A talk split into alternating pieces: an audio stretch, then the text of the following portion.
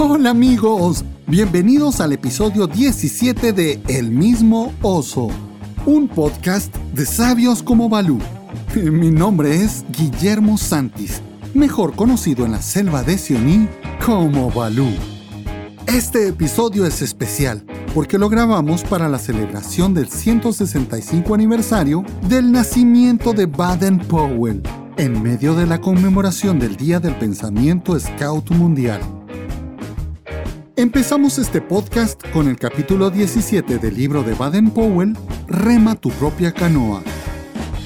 En el segmento de Un oso con dos lobos, junto a Ana Lucía y Harim, recordamos algunas de las bases del escultismo, esas que a veces se nos olvidan.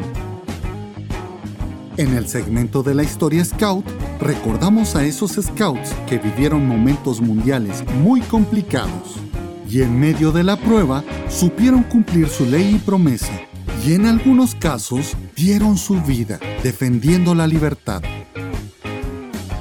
Y también la frase de la semana. ¡Iniciamos!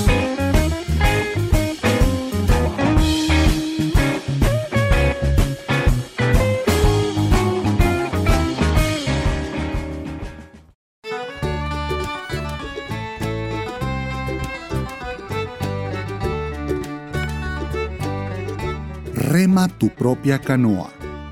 Capítulo 17. No te escondas o tendrás que vivir en un agujero. Ya te he contado cómo las avestruces caminan muy orgullosas y sintiéndose superiores a otras aves. Pero como dijo la señora Oryx, lo único que logran es verse ridículas. Y eso exactamente es lo que las otras aves piensan de ellas. Por eso, cuando el jefe avestruz dijo que sería el rey de los pájaros, estos respondieron que nadie podía proclamarse rey. El rey debía ser elegido y acordaron que el ave que pudiera volar más alto sería el rey. Así que empezaron a tener competencias de vuelo, y el avestruz, que quería ser el rey, no podía volar más alto de lo que podía saltar. Y eso no es mucho. Nuestro feo amigo, el señor buitre, se elevó al cielo sintiéndose seguro de que nadie podría subir tan alto como él. Y se fue arriba, por encima de las alondras y de otros pájaros que vuelan alto. Y cuando no pudo ver a otros pájaros, gritó, ¡Hurra! ¡He volado lo más alto! No es cierto, gritó la vocecita de un pajarito africano llamado Tintiki. El buitre no conocía a Tintiki, y este se había colgado de una pluma debajo de su ala cuando emprendió el vuelo, y así fue llevado cuando el buitre ascendió. Ahora que el buitre había alcanzado las alturas, Tintiki salió y voló sobre él diciendo, ¡Soy el rey de los pájaros!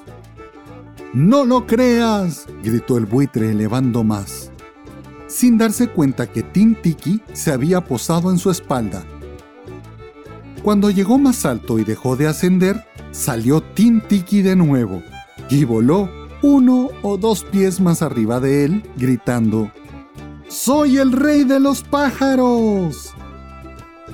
Esto sucedió dos o tres veces hasta que el buitre se cansó tanto que no pudo elevarse más y se rindió. Así, Tintiki proclamó que él había roto el récord de volar alto y debía ser el rey de los pájaros. Pero el buitre estaba tan enojado con él que decidió matarlo. Tintiki se enteró e hizo su palacio en una madriguera de conejo no se puede regir mucho desde una madriguera. Tintiki aprendió pronto que su presunción de haber ganado el récord del alto vuelo no tuvo mucho efecto en los otros pájaros, porque ellos sabían que no había volado con su esfuerzo, sino que había subido como ese avión, el avión Mercurio, que va encima de otro avión para ser elevado al aire. Así que se rieron de sus enojos y cuando trataba de dar órdenes, así que se rieron de sus enojos y cuando trataba de dar órdenes desde su agujero, se burlaban de él. Como rey, fue un fracaso. Yo he conocido a varios Tintikis entre muchachos, no entre scouts, por supuesto. Muchachos que fanfarroneaban o hablaban mucho de lo buenos que eran en el cricket, corriendo o nadando. Eran lo máximo según su opinión, y todo estaba bien hasta que alguien los ponía a prueba y los ponía en evidencia como fanfarrones. Se hubieran alegrado de tener un agujero de conejo como refugio de las risas y bromas de los compañeros, esos mismos a los que trataron de engañar. Nunca presumas de tus poderes maravillosos. Si los tienes, no necesitas decirlo. Los otros se darán cuenta por sí mismos. Baden Powell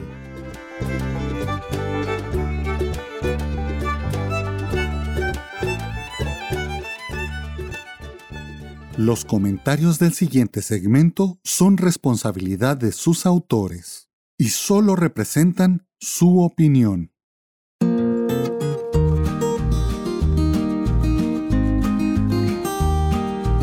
Bienvenidos a su segmento preferido, Un oso con dos lobos. Es un gusto volver a encontrarnos en este nuestro lugar y poder acompañarte en todas tus actividades.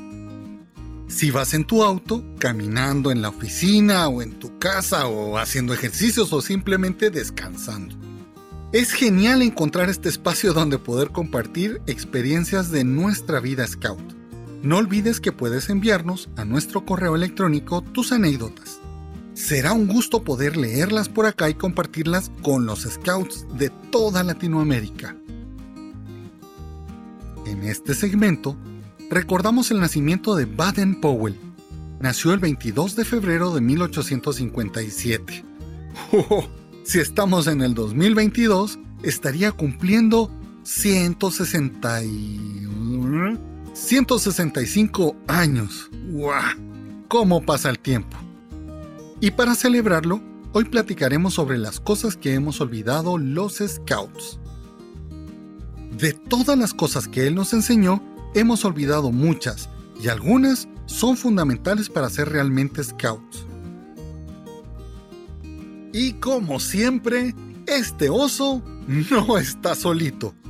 Siempre está acompañado de sus cómplices y compañeros de este viaje llamado podcast está con nosotros la sonrisa de los podcasts, la que cuando sonríe ilumina a todos los que están con ella, la alegría con uniforme scout, la fenomenal, la única, la increíble, aquella maravilla. Analu Padilla, bienvenida Analu, ¿cómo está?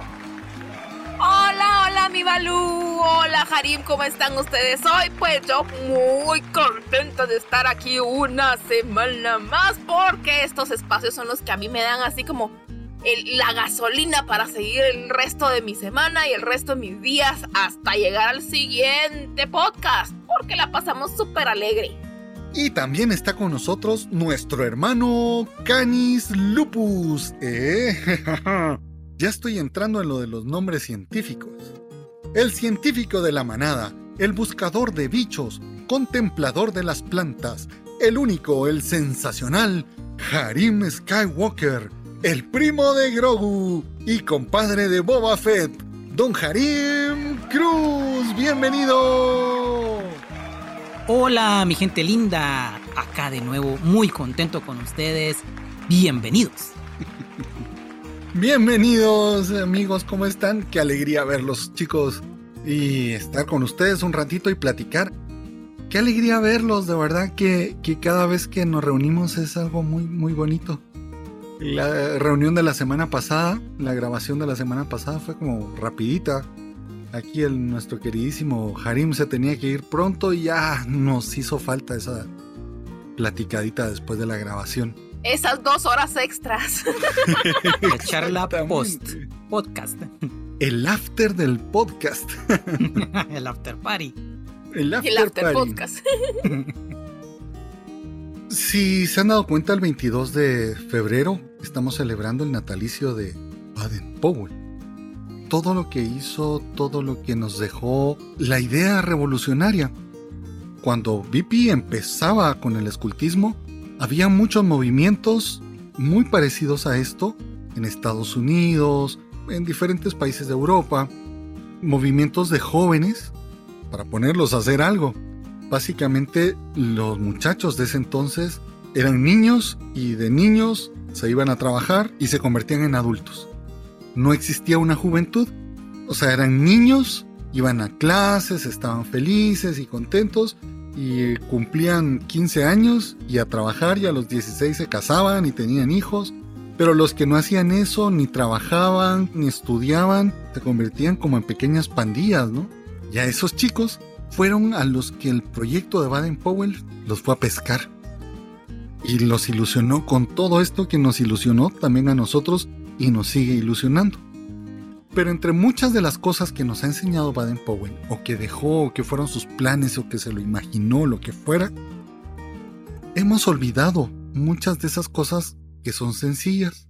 A lo mejor nos acordamos bien del método, hemos aprendido bien el manual, pero se nos han ido olvidando esas cosas pequeñitas que Baden Powell nos enseñó. Por ejemplo, la alegría. Baden Powell hablaba siempre de la alegría, de la alegría en el servicio, de la alegría al dar, al trabajar, al conocer, estar siempre alegre. Se nos ha olvidado y hemos cambiado la alegría por cualquier cosa, ¿verdad? La base del corazón scout es la alegría. ¿Qué otra cosa creen ustedes que se les puede olvidar? O si tienen alguna anécdota ahí que nos puedan contar, donde estas cosas pequeñas, cositas pequeñas que Vipi nos dejó, han hecho la diferencia. A veces planificamos, hacemos un montón de cosas y pensamos y se nos olvidan esas cosas pequeñas. Yo por eso me encanta leer el libro este de Rema tu propia canoa, porque vamos conociendo como la forma de pensar de VP que era muy light, muy del buen humor, muy de la alegría, muy de prepararnos, eso sí, eh, trabajar, pero no darle más importancia a las cosas que las que tienen. Ser feliz siempre, creo que hemos cambiado eso por por caras largas, no sé, tal vez sea la el día a día, el trajín que tenemos todos por igual, el estrés en, en nuestras vidas y creo que eso ha influido un tanto y sí creo que otra cosa que ha influido es que hemos dejado de leer y regresar a las bases, como dice, como, dice el señor Miyagi. Cuando te sientas oprimido o sientas que tu, tu vida está fuera de foco, regresa a lo esencial, es respirar. Pero en este caso los scouts sería regresa a lo esencial. Regresa a esas bases scouts, promesa, ley. Y recuerda que Ahí tienes todo. Ahí está tu centro. Ahí está el equilibrio. Fíjense que, fíjense, que yo creo que ya lo habíamos tocado en algún otro podcast, pero algo tan sencillo como, como el que los niños ya tienen en la cabeza que no pueden ensuciarse la ropa, por ejemplo. A mí sí me causa así como, porque porque están más preocupados los niños de ir limpios de comerse todo lo que dice la lonchera, todo lo que llevan en la lonchera, por ejemplo, que realmente de vivir el momento que se están viviendo con los, con los grupos, ¿verdad? O sea, que estamos jugando, que nos tiramos al piso, que pasamos en un túnel, que y, así como, es, que me voy a ensuciar, ¿verdad? Y así como, este momento, ¿qué pasó aquí? ¿A qué hora me los cambiaron? ¿A qué hora me los cambiaron? Y es algo que, que de hecho yo tengo que hacer cada vez que entra un milovato yo les tengo que advertir de una vez a los papás, miren, el niño no va a llegar limpio. Para que sepan que no me los pueden regañar si regresan sucios. Porque no sé por qué, no sé, se cuidan tanto así como, como que tienen que ver bien, que no tienen que, llevar ni una sola mancha del uniforme. Y es así como, pero si el objetivo es precisamente venir a sacar todo lo que... Si el objetivo es venir a ensuciarse. El objetivo es ensuciarse, divertirse, aprender haciendo. Yo no sé si sea también la. Exacto. no sé si sea también la generación, pero mi hijo pequeño, antes íbamos a la playa y en Guatemala la playa es de arena negra, es arena volcánica, entonces es, es arena negra. Y vas al Pacífico. Si vas al Pacífico. Eh, correcto, si vas al Pacífico. La voz, la voz correctora del científico. y vas al Pacífico. Entonces mi hijo pequeño, eh, fuimos, vamos a la playa, íbamos temprano para que el sol no estuviera tan fuerte. Vamos a la playa. Yo recuerdo, por lo menos yo, que llegaba a la playa y lo primero que quería era que me enterraran en la arena y jugar esto. Y mi hijo llegó, se sentó a la par nuestra y veía hasta con guacala la arena. Y yo empecé, vamos, te voy a echar arena. Le empecé a echar arena en las piernas. Y veía así, me veía con la cara así de, ¿qué me estás haciendo? y, así poquito a poco se empezaba a quitar granito de arena por granito de arena. Nos tuvimos que, que salir de ahí porque él estaba traumatizado con la arena del mar. Una vez hicimos elote loco. Para quien no sabe qué es un elote loco, es una mazorca de maíz cocido que le echamos mayonesa, ketchup. ¿También mostaza se le echa? Sí, lleva mostaza. Ah, yo nunca le Lleva ketchup, eh, mayonesa, mostaza, queso duro. Sí, queso oreado. Y entonces lo echamos así. Y claro, hay quienes les ponen un palito o se la comen en un plato, pero con los niños y los vatos se les daba la mazorca, el elote, como le decimos en Guatemala, en la mano. Y la niña decía, ¿y con qué la voy a agarrar? Y con las manos. Gorda. Y así podía ver la, la angustia de la niña por agarrar el elote o la mazorca con la mano. Otra cosa que hemos olvidado es dejar de tomarnos las cosas tan en serio.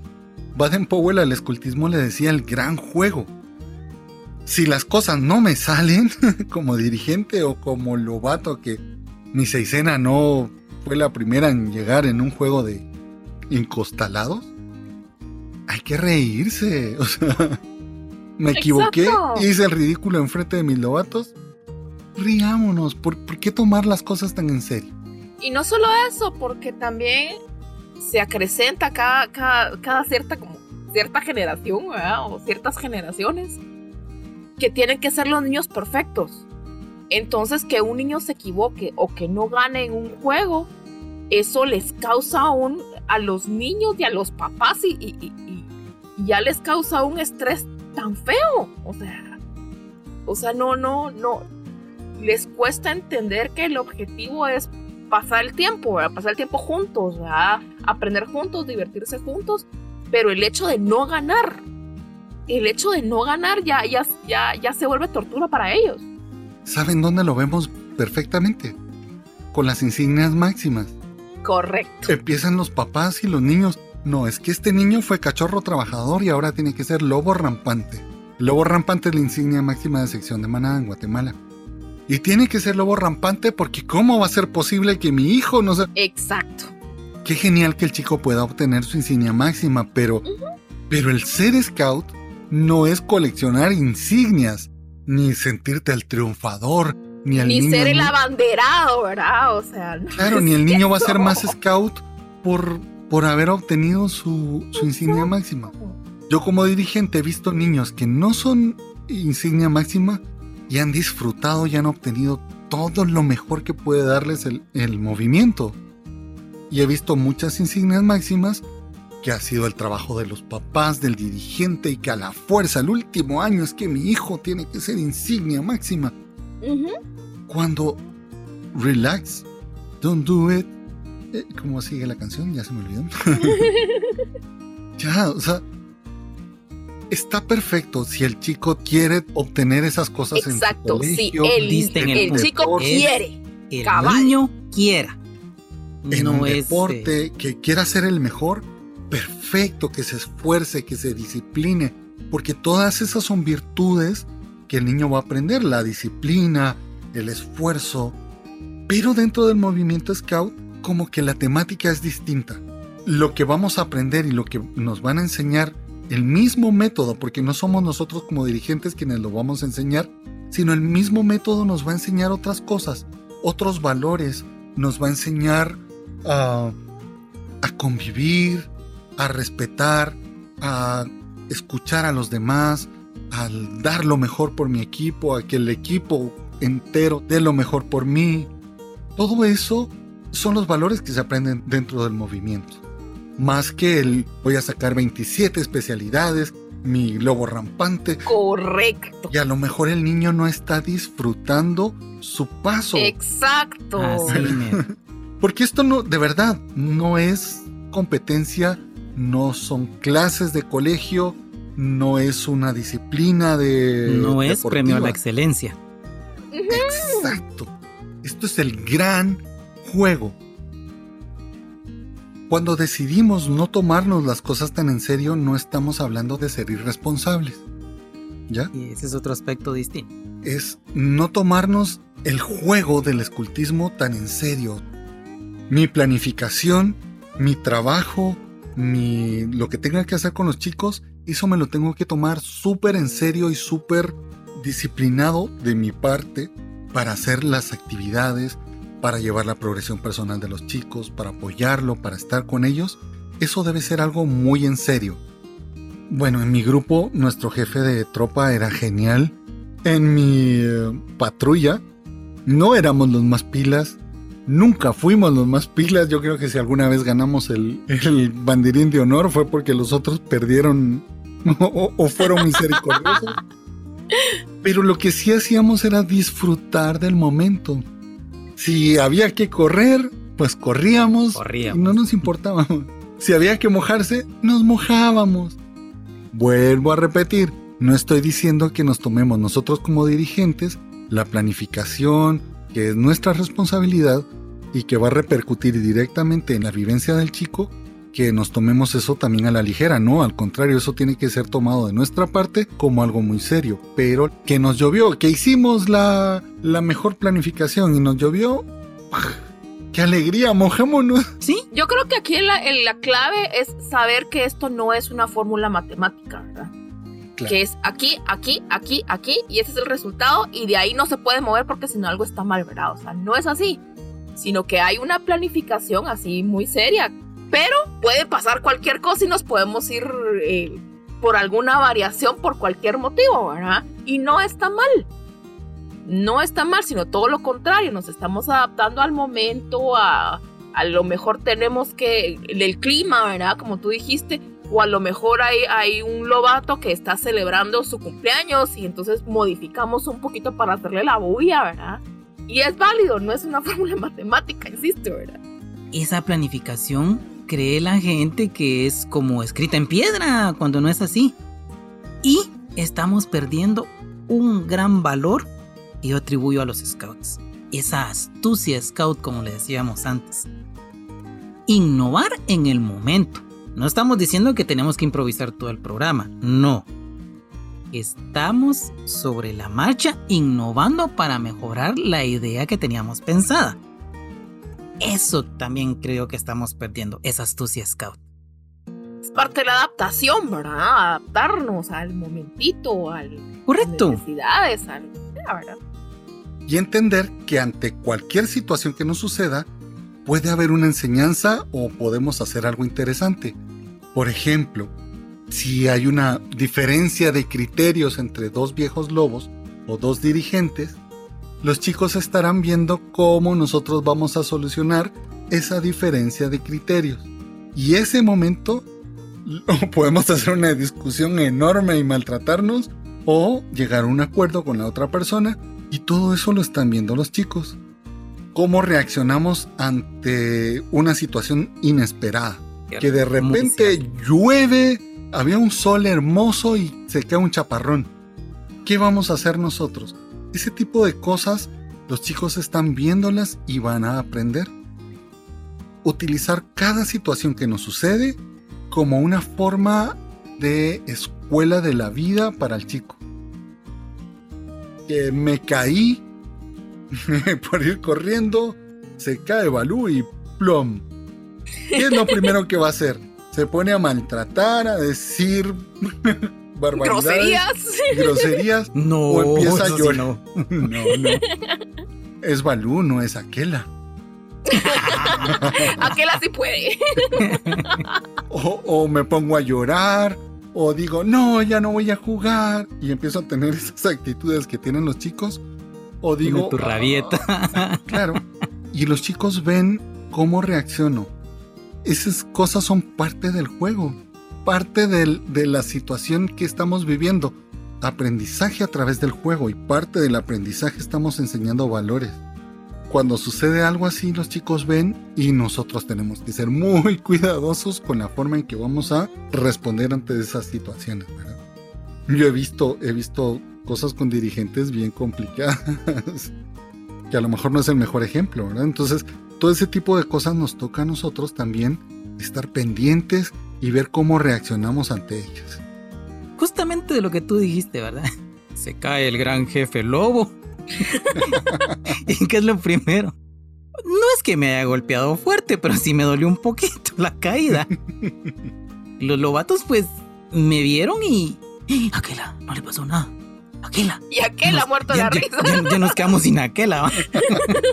y donde vieron que a mí me empezó, pero aquel ataque de risa marca Acme, ellos se contagiaron y, y miren, paramos riéndonos por lo menos 15 minutos así, uno frente al otro, vernos los ojos y otra vez empezaba la, la fiesta. Claro, yo me acuerdo, los que conocen a quien era Ricky Tikitabi de mi grupo, sabrán, ¿verdad? Saludos. era terrible, era realmente una rata de cola peluda, como Tikitabi, y le encantaba estar molestando. Y llega un momento en el cual me pone una zancadilla, pero yo iba caminando para atrás, me pone una zancadilla y me voy para atrás y caigo sentado. Y ¡Wow! Se pueden imaginar, ¿verdad? 300 kilos caen. y los chicos esperaban que yo me levantara y le agarrara del pescuezo y le... ¿Por qué me hiciste El cuello. Del pescuezo.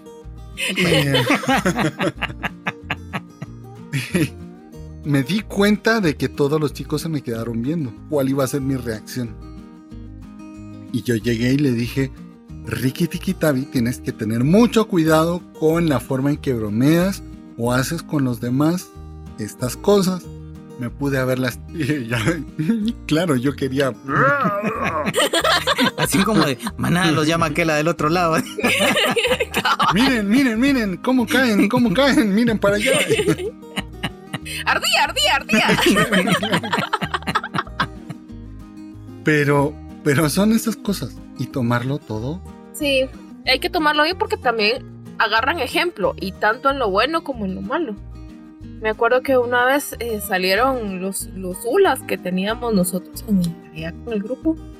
Pero en lo que los sacamos y los vimos, empezamos con arcoíris, Y nos quedamos viendo en lo que estábamos organizando. Y agarramos uno y se puso arcoíris y a bailar el Lula.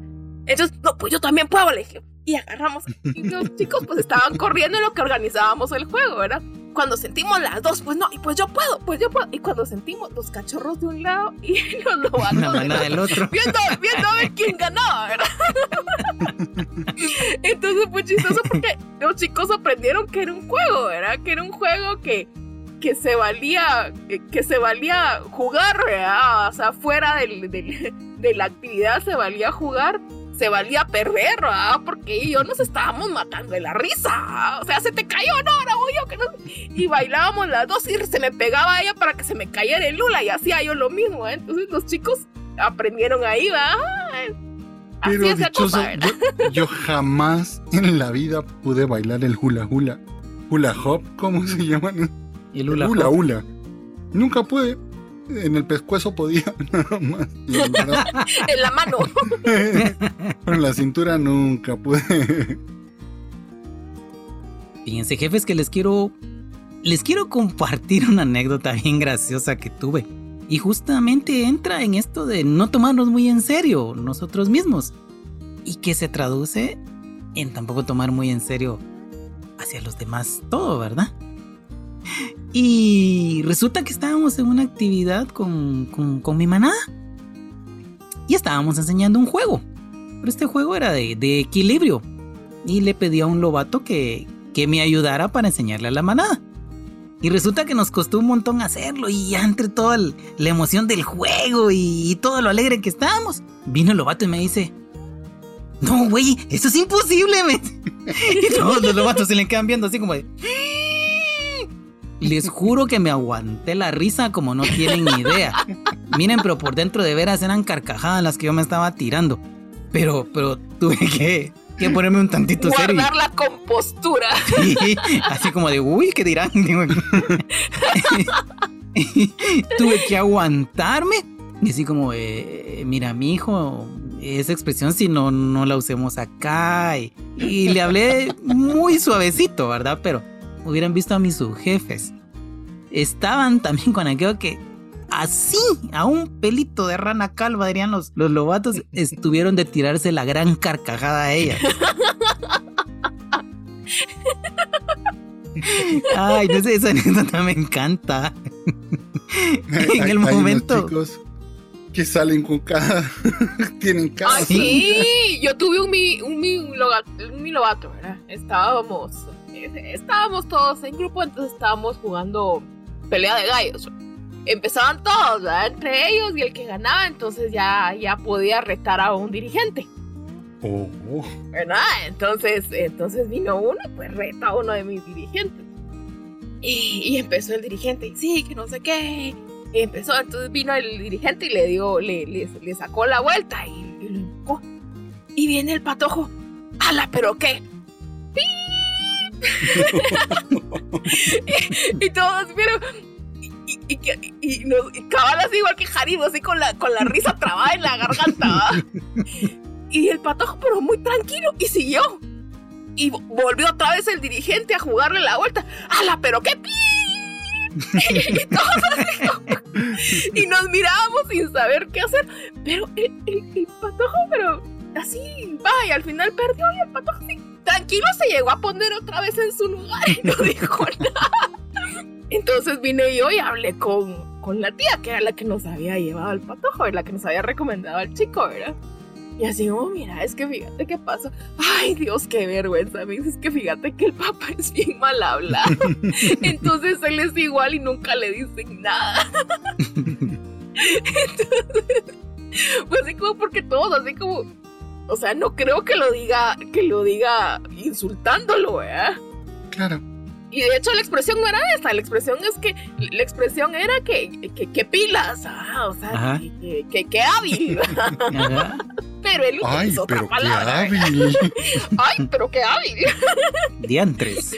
Repámpanos, recorcholis. Entonces dije, mejor primero le voy a comentar, ¿verdad? Porque todos nos dimos cuenta que no era por grosería, ya nos dimos cuenta que era muy natural en él utilizar esas expresiones. Correcto, a reflejo de la casa. reflejo en la casa. Eh, ahí la importancia de tener cuidado con nuestras reacciones involuntarias. Pero mamá, es que aquella dijo tal cosa. sí, imagínense que uno se le sale una, una expresión altisonante. Ay, qué fino. Sí, cabal. Oh, rayos. Habla el científico. Eso está como el chiste del, del niño que llega y le dice, Mami, mami, me habló el payaso, me habló el payaso. Ay, te habló el payaso en una fiesta. ¿Y qué te dijo el payaso? Quítate de aquí, niño.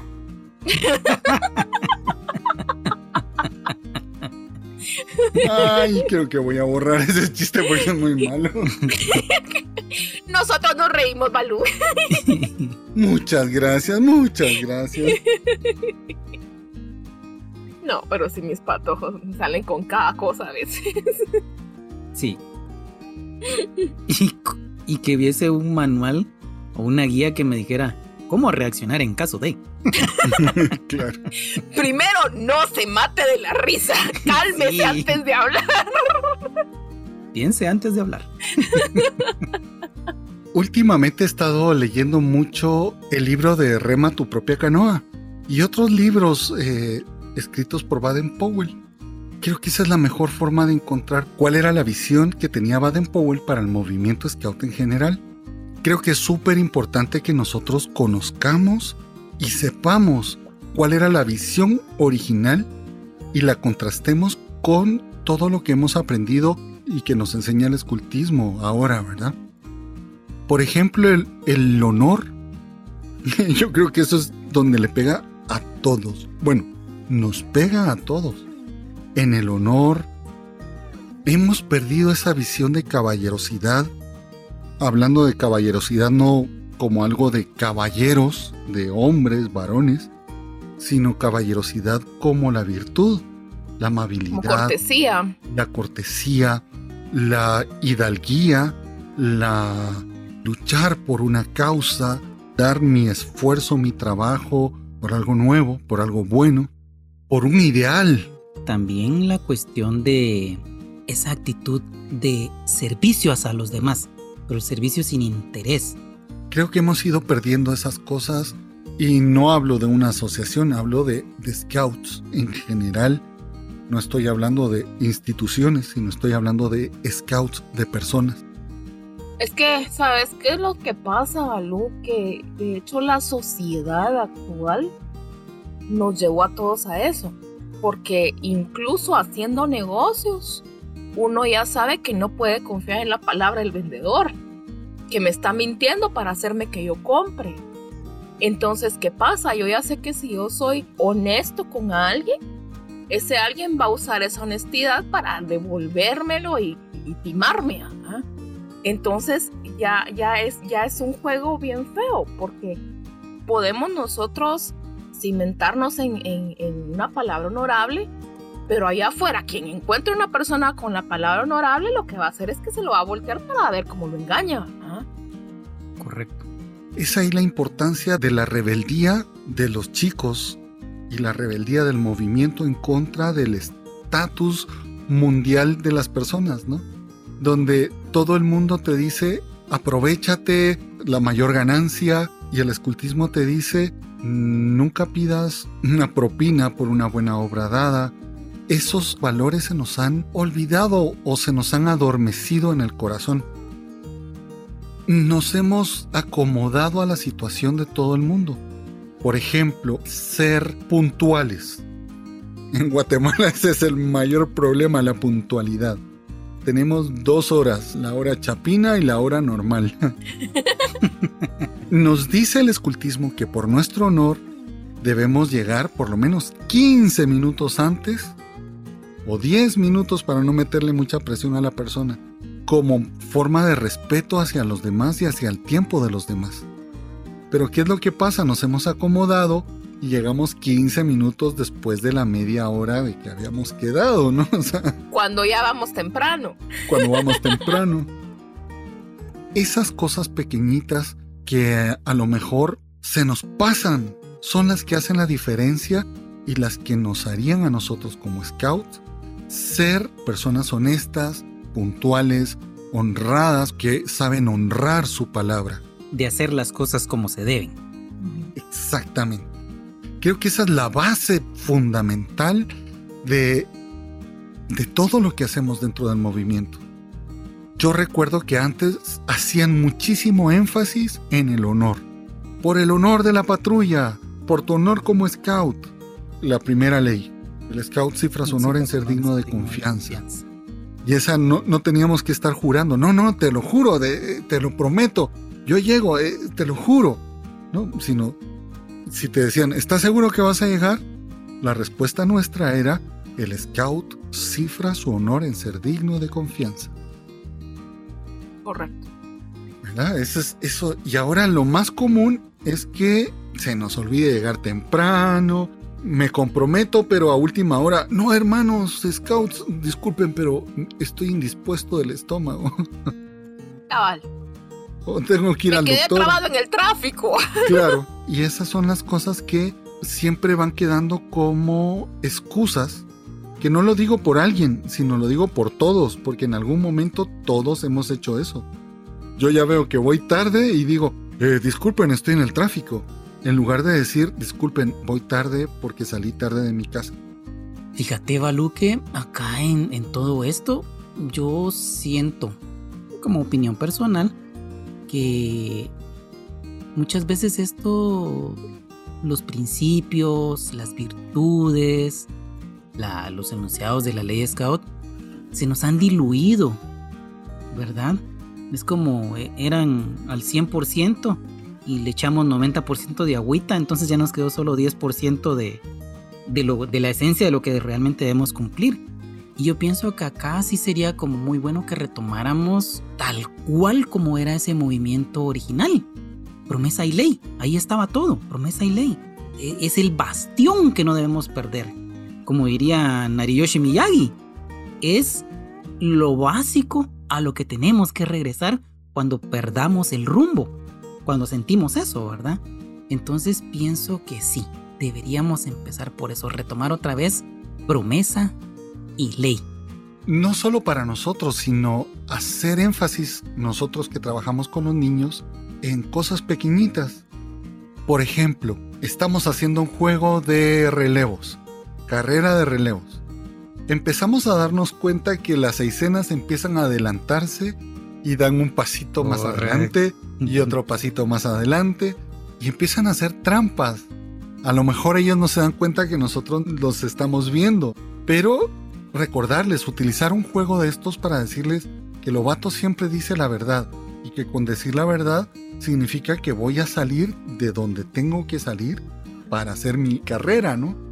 Estas cosas pequeñas podemos nosotros utilizarlas como ejemplo para decir que los lobatos obedecen al viejo lobo, por ejemplo, la ley número uno.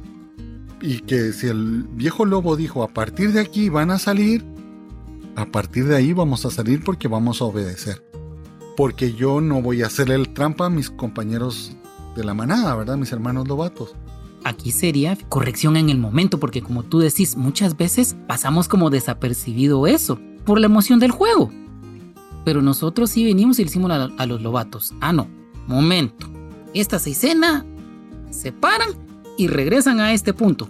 Tenemos eso de, que cada viejo lobo acompaña a una seisena para que hagan bien las cosas y explicarles que las cosas deben ser tal cual, bien hechas y también darle su espacio para que ellos puedan hacer la trampita.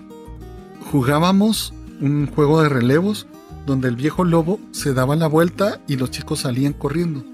Y no estaba vigilando, sino era para ver si ellos cumplían lo que se les había dicho, porque si tenemos a la par al viejo lobo diciéndonos, no, no, háganse todos para atrás, todos tienen que salir a raíz de la, de la línea, no les damos chance para que ellos también hagan trampa o para por lo menos evaluar si van a si van a cumplir lo que están diciendo. Para que ellos decidan, ¿verdad? Para que ellos tengan ese ese margen donde pueden decir hago bien las cosas o hago trampa, ¿verdad?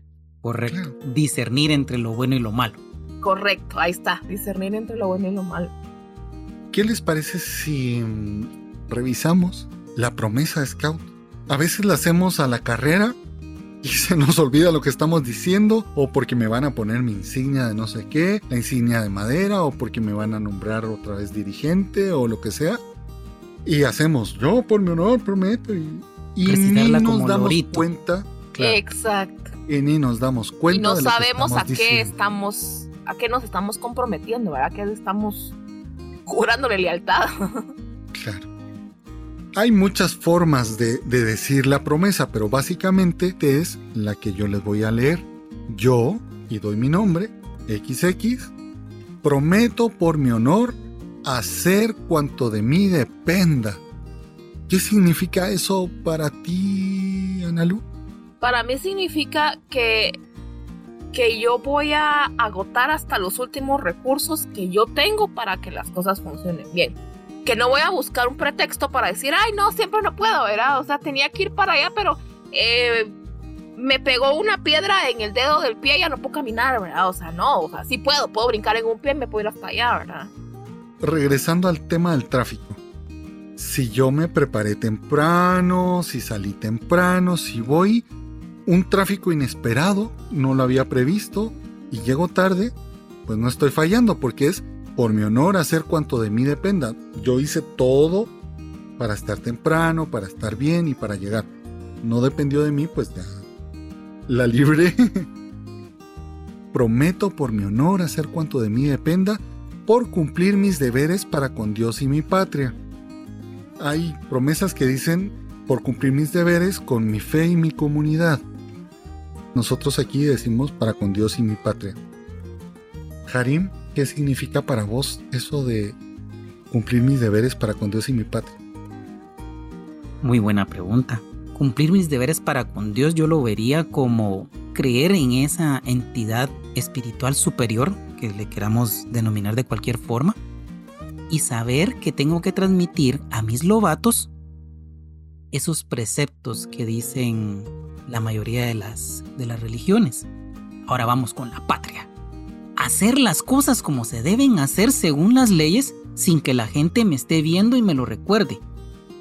Transmitirle a mis lobatos que no es que les estén diciendo las cosas, sino que las hagan porque ellos consideran ser buenos ciudadanos. Ciudadanos acordes a lo que necesita nuestro país.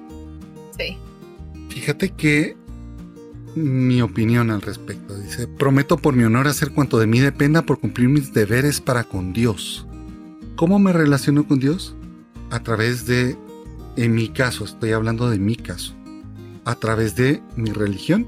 Yo soy católico y aquí estoy diciendo que voy a cumplir mis deberes como católico. Si yo soy musulmán, evangélico, en el caso de Guatemala, la espiritualidad maya, a través de la promesa, se está comprometiendo en cumplir con los preceptos básicos de su fe, sea cual sea. En mi caso, pues yo soy católico. Y mi patria. ¿Qué significa ser patria?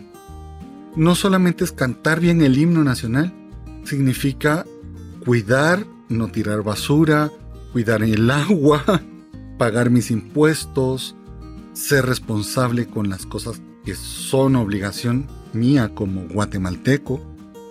Eso es importante, me estoy comprometiendo con mi comunidad. En otros países, más que patria, hablan de comunidad. Y con mi propia fe, mi fe personal. Y la tercera parte dice ayudar al prójimo en toda circunstancia y cumplir fielmente la ley Scout. El servicio. Analú, ¿cómo ves tú esto? Pues viera, Baluga, así como dice Harim, me pasó. Recuerdo que una vez para un mi cumpleaños, bueno, me organizaron mi, celebración de cumpleaños pues en, una, en una discoteca. Ahí llegué y ahí estaban mis amigos de la universidad, mis amigos del coro, estaba mi hermana y estaban así mis, mis amigos cercanos, con los que me miraba mucho tiempo por, por asunto del coro, viajábamos juntos, eh, ensayábamos por lo menos una vez a la semana. Entonces estábamos todos ahí, estábamos todos muy felices. Me levanté, iba para el baño. Y de repente en la pista vi, a una, vi una cara conocida, era una persona con quien alguna vez, en algún momento me topé por algún proyecto de trabajo. Y de repente la vi que tenía así la cara desencajada y tenía las manos empujando al fulano con, la, con el que estaba bailando y el fulano manda por la cintura. Y yo así como rayos, dije, esto no, no, no se siente bien. Entonces lo que hice fue que me metí en la pista, me metí entre los dos, empujé a los dos y abracé a la patoja. Y tú le dije, hola vos, ¿cómo estás? Qué alegre verte. Y la patoja se me prendió del cuello. ¡Hala, gracias, gracias, gracias, gracias! Y se puso a llorar. Y el fulano atrás de mí, ¿verdad? Así que no. Y empezó, mira, y has visto la no sé qué, está en la mesa. Me dijo, vení, vamos a la mesa. Y me llevé. Entonces, y la patoja lloraba y lloraba. Me la llevé al baño. Y en el baño ya fui a llamar a las compañeras que iban con ella. Saber qué relajos traían ahí. O no, no sé. No, no, no sé. La verdad no me quería averiguar qué, qué se debía quién con quién. Ah, o sea, no sé. Pero la patoja pobre lloraba y lloraba y las otras llegaron a consolarla, se la llevaron de una vez, ¿verdad? Llegué, regresé a la mesa. ¿Cómo se iban a arreglar? ¿Qué tenía que ver uno con el otro? No tengo la menor y no me importa. Pero en ese momento ella necesitaba ayuda. Esta última parte, como nos acaba de contar Ana Lu, significa tomar la iniciativa de ayudar a alguien que lo necesita más adelante seguiremos platicando sobre la ley Scout en algún otro podcast, quién sabe cuándo. Pero lo que queremos es dejarte la espinita para que pienses qué cosas hemos olvidado del escultismo primigenio o de la idea que tenía Baden Powell. Y la frase de Balú dice así: De nada te sirve decir que eres un super scout que lleva el escultismo antiguo al pie de la letra, que conoce todos los manuales, que se sabe todas las canciones, si no cumples tu promesa. Todo lo demás es simplemente un chin chin, unas maracas, un shaker que suena muy bonito, pero dentro solo tiene algunas piedrecitas que suenan mucho. A veces hacen mucha bulla y adentro está hueco todo. Muchísimas gracias, como siempre, Balú y Harim, por este excelente momento que pasamos todos juntos. Y espero que allá afuera, pues también se la pasen súper bien, se rían mucho y más de algo podamos dejar ahí dándoles vueltas en la cabecita durante toda la semana en lo que nos vuelven a escuchar. Yo quisiera terminar con una pequeña reflexión. No es ser perfectos, sino que tratar de ser lo más correctos posibles. Ha sido un gusto compartir este ratito con ustedes. Por favor, no se olviden de enviarnos sus anécdotas al correo electrónico sabioscomobalú.gmail.com No se olviden de compartir nuestro podcast con todos sus contactos. Y les mando un fuerte, fuerte, fuerte, fuerte abrazo de oso Balú. Analú, ¿cuál es su Instagram? Analu-Padilla. ¡Chao! Bye. Adiós. Nos hizo falta tiempo. Qué tema tan profundo. Eh, Ala, sí. Podríamos dedicar nuestra vida a hablar de, hablar de esto. Podríamos pasar una semana hablando de cada norma. de cada uno. Muy interesante. A mí me gusta. a mí me gusta.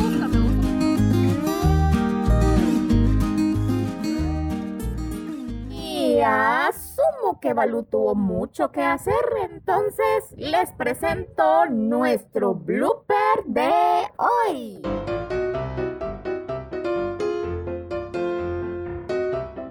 Voy, 3, 2, 1. Fíjate que Analú tocaste otro punto medular, uno de los clavos.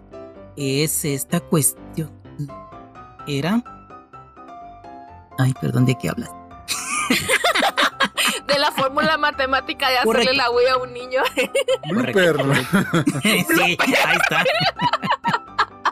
Gracias a tus correcciones.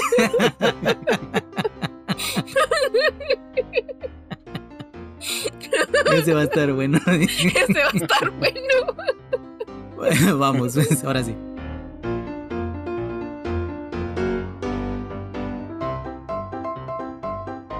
Ana Luz, sus últimas palabras. Bueno, del podcast. sí, eso soy yo como. No. No, todavía te queremos más tiempo, Ana Luz. Muchas gracias, Grajarim. Yo sé que me quieres mucho.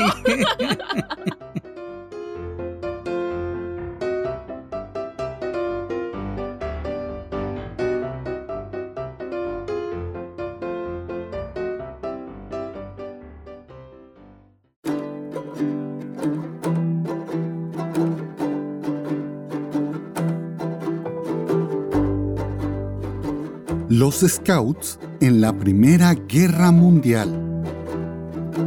Los Scouts, desde nuestra fundación, hemos estado presentes en todos los acontecimientos mundiales y hemos sido protagonistas de muchos de ellos. La gran mayoría acontecimientos positivos, como el hombre en la luna, la huella del escultismo en la ciencia, en las artes y en la vida política mundial. Pero no solo en estos aspectos, también nos ha tocado estar en los momentos más complicados de la humanidad. La Primera Guerra del siglo XX fue un conflicto armado a escala mundial, desarrollado entre 1914 y 1918. Originado en Europa, se transformó en el primer conflicto de la historia en cubrir a más de la mitad del planeta. En su momento, fue el conflicto más sangriento de la historia. Se calcula que produjo 8 millones de muertos y 6 millones de heridos.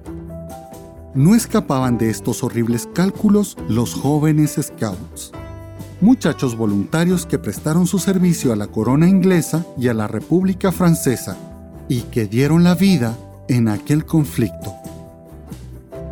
El inicio de la Gran Guerra pareció que iba a acabar con el movimiento scout, pero la formación dada a los muchachos a través del sistema de patrullas permitió a 150.000 scouts participar activamente en el conflicto.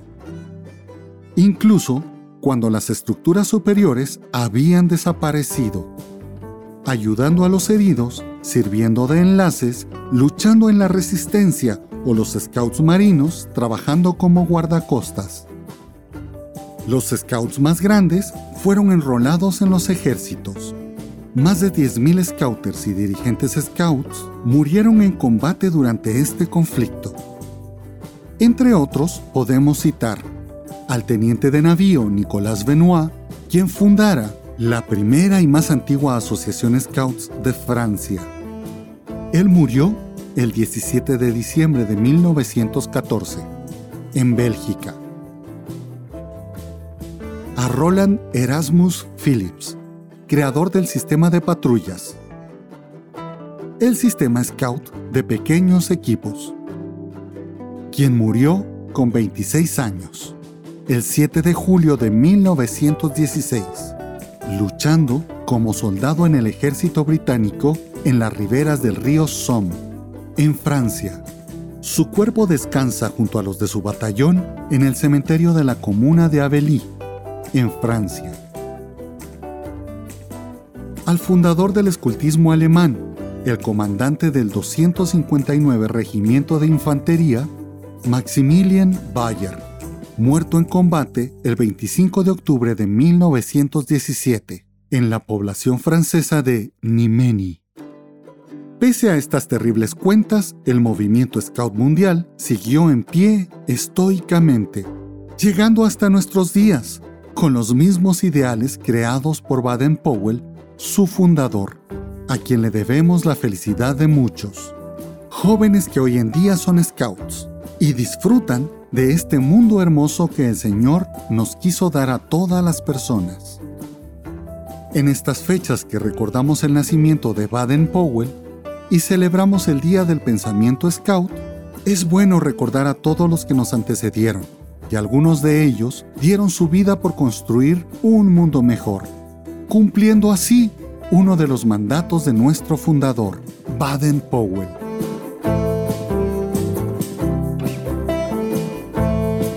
La frase de la semana. Gotitas de sabiduría. Estén siempre listos. Aférrense a su ley y promesa, aun cuando hayan dejado de ser muchachos, y que Dios los ayude a hacerlo así. Baden Powell. Gracias por escuchar nuestro podcast. Lo hacemos con todo nuestro cariño y corazón y sin ninguna monetización o anuncios.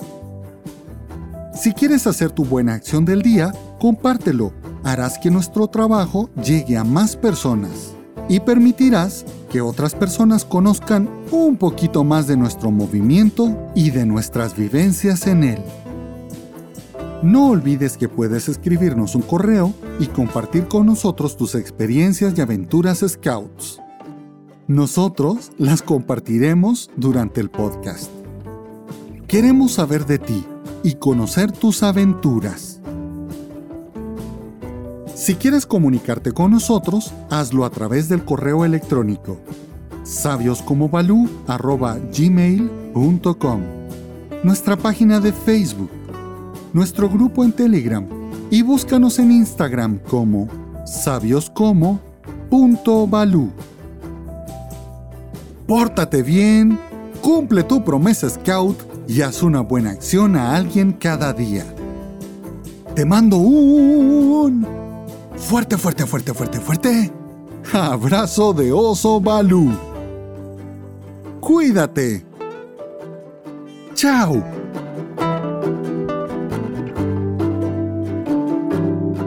Esta es una producción de Guillermo Santis 2022.